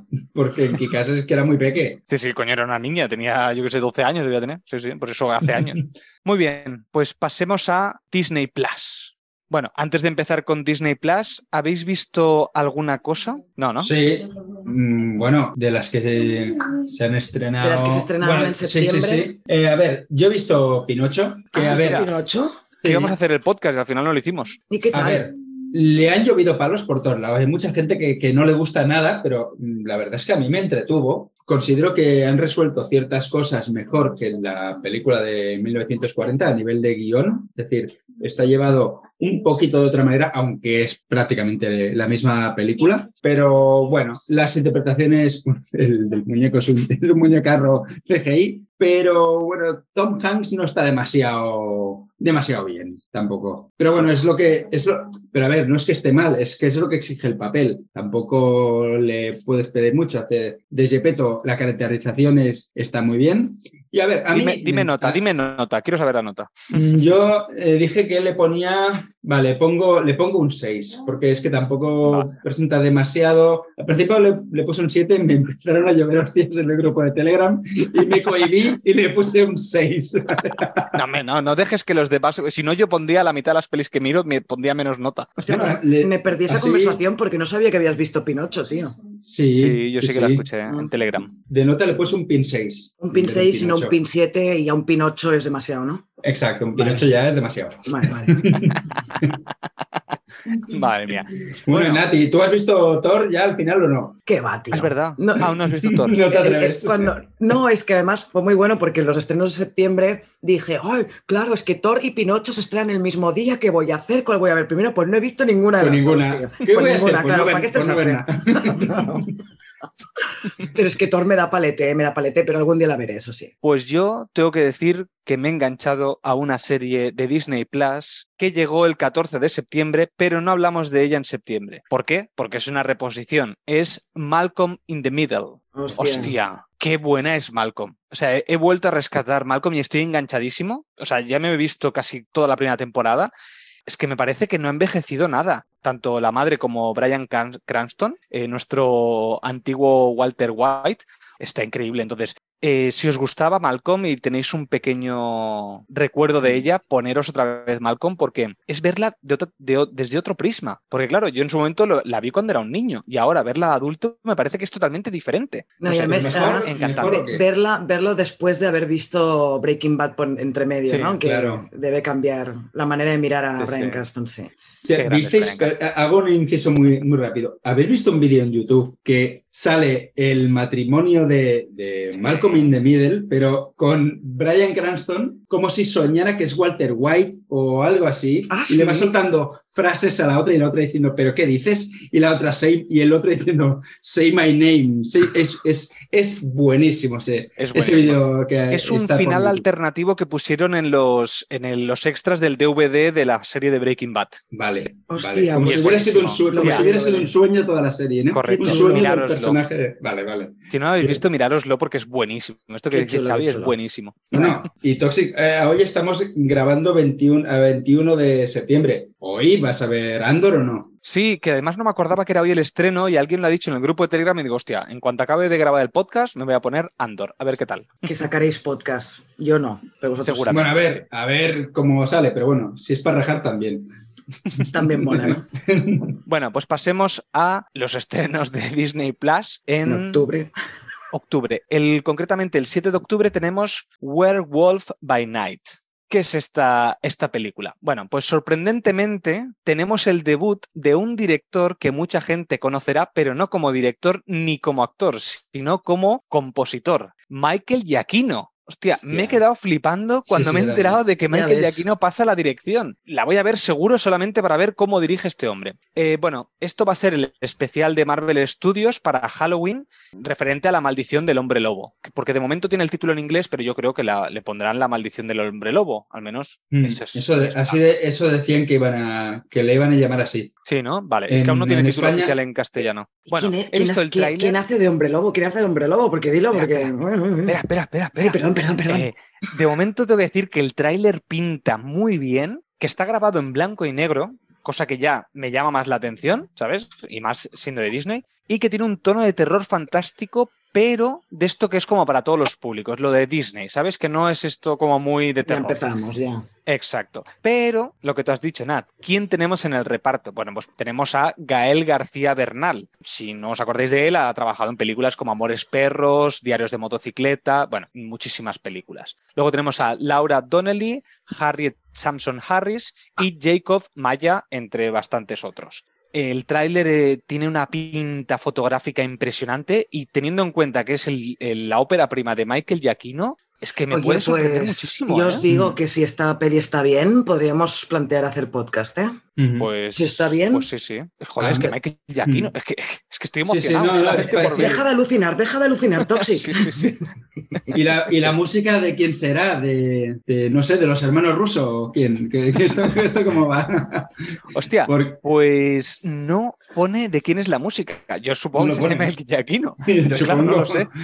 Y además, eh, es rarísimo que, siendo un producto Marvel, porque está basado en un cómic de Marvel, Sí, correcto. eh, es una película y no una serie. Con la tendencia que tiene ahora Marvel de venga a sacar series en Disney Plus, Ya. eh, me, ha, me ha sorprendido.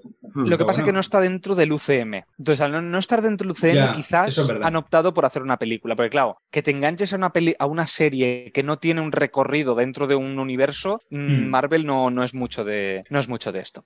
En bueno, fin, pues a ver, Muy bien. se animan y luego sacan Drácula, etcétera, etcétera, que también hay cómics de ser. Marvel de Drácula, por ejemplo. Podría sí, ser. sí, sí. Bueno, ya sacaron Hércules. Uy, no he dicho nada. ¿Hércules? Nada, nada. Venga, nada, pues pasemos a las series de Disney Plus. Y el 5 de octubre tenemos el estreno de The Bear, Bear, el oso, que es una serie sobre un joven chef que, procedente del mundo de la alta cocina, regresa a Chicago para llevar la tienda de sándwiches de su familia. El tráiler es una puta locura de montaje rápido, eh, de una fluidez y una agilidad brutal. No, no explica mucho, la verdad, pero tiene un 7,6 Hostia. tiene un 7,6 ya en Film Affinity, así que yo creo que, mm, que le voy a dar una oportunidad. Porque además los capítulos son cortitos, duran media hora o menos. Así Uf, que. Más eh, sí, lo que pasa es que hay un, es básicamente, el- más que tráiler, es un mini tráiler y encima está en inglés sin subtítulos, no sé que me he entrado de lo que he podido.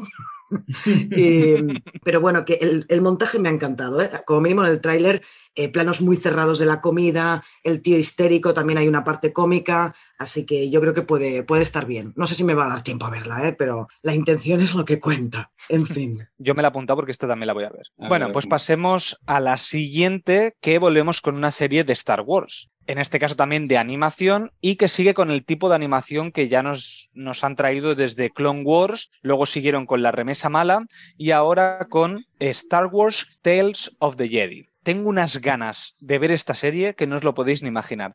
¿No os acordáis? En uno de, lo- de los podcasts que hicimos de, de Star, de Star Wars, por lo tanto debía ser de estrenos, la cuestión es que hablamos, hablé de que yo quería ver una historia de Qui-Gon Jinn en su juventud para ver cómo llegó a ser Jedi. Pues bueno, pues en esta serie lo que vamos a ver no es exactamente esto, pero son seis episodios independientes que van a contar historias de personajes como Ahsoka Tano, Conde Dooku o la adolescencia de Qui-Gon Jinn. Hostia, me han adivinado mi pensamiento. Yo quería ver más de la historia. Estoy Mm. segurísimo. Yo estoy seguro que nos escuchan en el podcast. Sí, pues, pues vamos a. voy- yo voy a insistir que hagan la serie de Jar Jar Binks. Por Dios. a ver si es verdad que nos hacen caso. Mira, si, si Disney Plus estaba suscrito a cine desencadenado en Evox, ya se acaban de, acaban de quitar la suscripción. Han dicho, de esta gente no nos podemos fiar. Tiene Volverán. criterio. Sí, sí. Si no, si no se, des- suscribieron con el podcast de Obi-Wan que les pusimos un poco a parir. Sí. Bueno, y para acabar con esta serie, simplemente decir que lo bueno que tiene la serie es que está completamente guionizada por Dave Filoni. Oh. Que quien conozca al mundo de Star Wars sabe que Dave Filoni es el gran fan de Star Wars que hizo Clone Wars, el creador de Clone Wars, entre otras muchas cosas, como impulsar de Mandalorian. Bueno, pues ahora pasaríamos a HBO Max, pero señoras y señores, no hay ningún estreno previsto, ni de pelis, ni de series para HBO Max para este mes de octubre. ¿Qué está pasando? No lo sabemos. Todo es un despiporre. En HBO, en. Discovery Plus, eh, bueno, o quizá es que todavía no lo han anunciado porque hoy estamos grabando este podcast a 21 de septiembre. Quizá dentro de un par de días sacan, pero yo ya he visto que hay estrenos previstos para noviembre, por ejemplo, pero en octubre no hay nada. Así que hablemos de lo que hemos visto eh, para recomendar o no recomendar en HBO en septiembre y pasaremos al siguiente de cuando acabemos. ¿Hemos visto algo de HBO que se haya estrenado en septiembre? Bueno, los tres estamos viendo La Casa del Dragón, si no me es- es equivoco. estrenado de, de agosto, pero sí, venga, va. Exacto. Eh, Hemos estado a- ahí, pero bueno, seguimos posiblemente, o lo más seguro es que hagamos podcast, así que ya profundizaremos en ella. De momento a mí me está gustando mucho. a mí se me está haciendo pesada. Al menos Ah, eh, me falta el quinto, eh, vi el, el cuarto se me hizo muy pesada, ay, muy pesado. Eh, media hora de, de la hora que dura la peli, en plan, bueno, venga, va, chico, avanzar la, la trama ya de una vez. Pero bueno, y además es Sí, que no. la prota, eh, ¿cómo se llama? Es que Raineria es. Sí, por ahí, Rhaenyra. Rhaenyra, Mm, sí. No, no acabo de empatizar con ella, o sea, me parece como, mira, voy a utilizar una expresión de Xavi, una Daenerys de hacendado, ¿sabes? Pues yo, Hombre, un poquito sí, quizás. A mí el que me mola es el Doraemon Targaryen. El. Eh, Daemon. Bueno, Daem- Daemon, Ah. Da- Daemon Targaryen. Pero a mí, como me gusta cambiar nombres, pues le llamo así y me quedo gancho. A mí, A me, mí me gusta está mucho el Matt Smith. Y mira que aparece poquísimo, ¿eh? de momento al menos. Mm. Parece muy poco. Sí, lo que a mí me ocurre lo mismo que a Nat, que hay cosas, digo, eh, joder, eh, acabar de despegar de una puñetera vez, llevad, llevadnos a donde nos queráis Sí. llevar, porque están... Y lo, lo que no me gusta, ya te lo comenté a ti, Toxic, es que no han arriesgado nada. O sea, parece una novena temporada de Juego de Sí, Tronos. Es, que mm, es, es lo mismo. Incluso la, la- la música que empieza, que Eso empieza a sonar cagada. es la misma sintonía de la de Juego de Tronos, que dices, Mm. es que ni eso habéis cambiado, ¿eh? Bueno, Eso es lo una que- cagada, sí, sí. En lo único que veo en que han arriesgado es que hay escenas mucho más bestias, muy bestias a nivel de violencia. Ay, pues no, yo no he notado ninguna Sí, sí. diferencia. Bueno, eh, no, en los torneos, por ejemplo, eh, el- muere gente porque sí. Bueno, pero porque en Juego hace- de Tronos, eh, tela, ¿eh? Mira la, la boda roja o cuando muere. Sí, pero no es tan gratuito. Yo me refiero a violencia gratuita. O sea, Ah, la violencia, bueno. la violencia que ocurría en Juego de Tronos está justificada. Pero aquí hay mm, varias escenas, tres escenas en concreto, que es muy gratuito. Yo creo que podríamos hablar una hora sí. entera sobre esto. Sí, y mejor nos, queda- nos, nos lo guardamos para el Sí, sí, sí. podcast, ¿no? Que Yo no, digo más, no digo Vale, más. vale. ¿Algo más que hayáis visto de HBO? Y lo que sí que he visto que se ha estrenado en septiembre es Ricky Morty, la quinta temporada. Ay, Hostia, La tengo pendiente qué todavía. buena es. También. Qué bueno es Ricky Morty. Yo no había visto la. No, la sexta temporada. La sexta temporada, perdón. He dicho la quinta, no, la sexta temporada. Me he visto la quinta porque no la había visto y ahora me, me he puesto la sexta. Qué buena es Ricky Morty. Es que Es me que parece es una obra de arte cada capítulo. mm, Hay algún Las- capítulo que sí que es verdad que es como Mm. diferente y te baja un poco, pero es que cada vez es- son mejores los capítulos porque encima se hacen autorreferencias a sí mismo, cosa que a mí me gusta. Entonces, el último capítulo, el tercero de Ricky Morty, me ha parecido una obra de arte. ¿Y lo ves doblado o, o en original? No, no, doblado, doblado. Esta serie leerla no puedo Sí, porque sí. hablan tan rápido que me parecería imposible. No podría. Y la, y la voz es, oye, Rick. Es que es brutal. Es buenísimo. Bueno, ¿algo más de HBO? ¿No? Nada más. Vale, pues entonces pasemos a las tres plataformas que nos quedan, que hemos escogido un estreno de cada plataforma, que sería Filmin, Fox y Apple TV. Empezamos por Filmin, no es estreno estreno, pero sí que llega a una plataforma la nueva peli de, de Gaspar Noé que se llama Vortex, que eh, la gente que la ha visto ya dice que es igual de desagradable como de dramática y sensible, o sea, se ve que es una mezcla explosiva. Dicen que es la mejor peli de, de Gaspar Noé hasta la fecha, aunque demasiado desagradable y quizá gratuitamente. Bueno, y la sinopsis de esta peli de Gaspar Noé es que eh, la historia nos, nos sigue a dos ancianos, él tiene problemas de corazón y ella padece Alzheimer una, es una mirada cercana a la realidad de este matrimonio que trata de lidiar con sus enfermedades y el paso del tiempo. Eh, pues lo dicho, ¿eh? se ve que a partes iguales un dramón y algo muy desagradable. Bueno, es Gaspar Noé. ¿Qué quieres de Gaspar Noé? Pero bueno, que tiene un 7,2 ¿eh? ya en Film Affinity, así que los que tengáis filming ya la tenéis disponible allí. Muy bien, pasemos a la historia interminable que, que nos trae Fox, que es The Walking Dead, temporada número 11, parte 3. Episodio 1342. Dentro de, poco, dentro de poco va a tener más capítulos que One Piece. no, no, creo, pero vamos, casi. Que por cierto, One Piece estoy en el mil y pico ya, ¿eh? mil ciento y pico. Bueno, da igual. No, No, no mil, nos importa. mil cincuenta. Eh, no, es que Nat, Nat me, regaló, me regaló una figurita de, de One Piece, ¿sabes? Entonces te- tenía que agradecérselo. Muchas gracias, Nat, que me ha gustado Ah, mucho la figurita. Ay, qué mona. nada, ay. Al- Algo, que, algo querrá. Ah, no, que era por tu cumple, es verdad. Exacto. Bueno, la cuestión es que nos traen aquí la, la temporada 11, parte 3, que yo eh, la dejé en la séptima, creo, de, de, de Walking Dead. No, no, Yo no me también. acuerdo Sí. dónde estaba Negan por ahí. Y el otro día dije, hostia, me voy a poner un resumen de estos de te lo resumo así nomás para ver cómo quedó la serie, ¿sabes? Ojo, En- no digas ningún spoiler, ¿eh? No, no, que no voy a decir ningún spoiler, pero me refiero que seguía un poco en la misma tónica y digo, hostia, digo, es que es lo mismo. Digo, menos mal que la dejé porque es que ya me, me, me cansé de The Walking Dead. Era... Bueno, es que recuerdo que el día que lo dejamos fue un día que vinisteis Bea y tú, Tóxica, a mi casa. Nos pusimos el primero de la siguiente temporada, que no recuerdo cuál era, la octava, quizá por decir algo. Cuando acabó el episodio nos miramos y dijimos, se acabó. Sí, tío, Esto ya otra vez, no se aguanta pero- por ningún lado, porque es que. Sí, a mí también me pasó eh, eso. Y además yo creo que es una serie que cuando la dejas, porque, o sea, hay gente valiente que sigue y yo los admiro. Pero es una serie que yo creo que antes de dejarla, lo has estado a punto de dejar tres veces. Sí, pero sí, le has wow, dicho, yo venga, va, 25 venga, veces. voy a seguir, voy a seguir, va. Es, es- es como las drogas esto.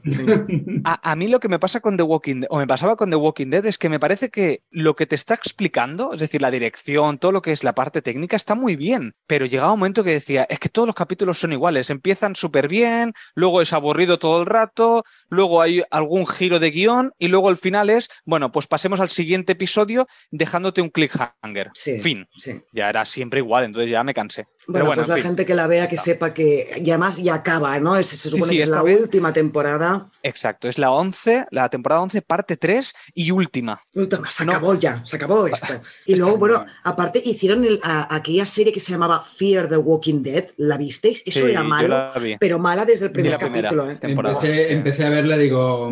Qué mala no- era, ¿eh? No es lo que me habían prometido y No, no, no. no, no que sé. ya hay confirmadas varias series, ¿eh? creo que dos series hay confirmadas de The Walking Dead, spin-off. Sí, pero iban a hacer el spin-off de. Hostia, es que no me acuerdo cómo se llamaban los protagonistas ya. Pero del que iba Daryl, el que iba en moto, con la otra, con la del pelo Carol. canoso, con Carol, efectivamente, sí, gracias. Y la actriz que hace de Carol se bajó del carro. Y la gracia era el spin-off de los Del dos. Carol. Del Carol. Se bajó del Del Carol. Era- chiste. Xavi, ¿eh? Sí. Hacía, hacía rato que no la cagaba, joder. Eh, No, si lo has dicho bien, le así nosotros. Ah, lo sí, ah, pues es que pues, no nada, eh, madre mía. Bueno, pues eso, que la actriz que hace del Carol, que se ha bajado de- del Carol, del Carol, iba a decir ahora, y, y ya no va a salir en el puto spin-off, que solo va a ser de Daryl y va a dar mucha pena porque ya no tiene gracia. Bueno, ya está, sigamos con la siguiente. solo queda una ya, solo queda un estreno Vale. de octubre. Yo quiero decir que ya que van a hacer tantas series de zombies, que hagan una bajo el punto de vista de una familia de zombies que tienen que, que protegerse de unos cabrones que quieren matarlos. Eh, ¿Eso no había una ya? ¿Diario de un zombie adolescente o algo así? Bueno, pero eso es otro rollo. Bueno, no, no Me, va, no me distraigas, que iba a Pero decir de, mi- perdón, mi- perdón, es que esto, a mí este tema me gusta. Sí que en 28 semanas después tenemos el punto de vista del zombie y eso me encantó. Y además es Robert Mm. Carlyle el que hace de zombie, no todo el rato, ¿eh? Bueno, Pero, pero hay momentos, momentos eh, muy escogidos en que estás en el punto de vista del zombie. Eso me encantó. Es muy Querido- raro verlo. Querido diario, está ahí Robert Carlyle. Bueno.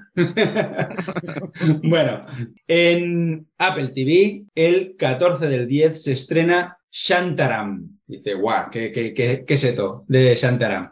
Es una serie eh, protagonizada por Charlie Hunnam, el, el prota de. Me caché la mala, ahora se me ha ido. La serie de los moteros, ¿cómo se llama? Hijos de la Ah, anarquía. es of Hijos de la sí.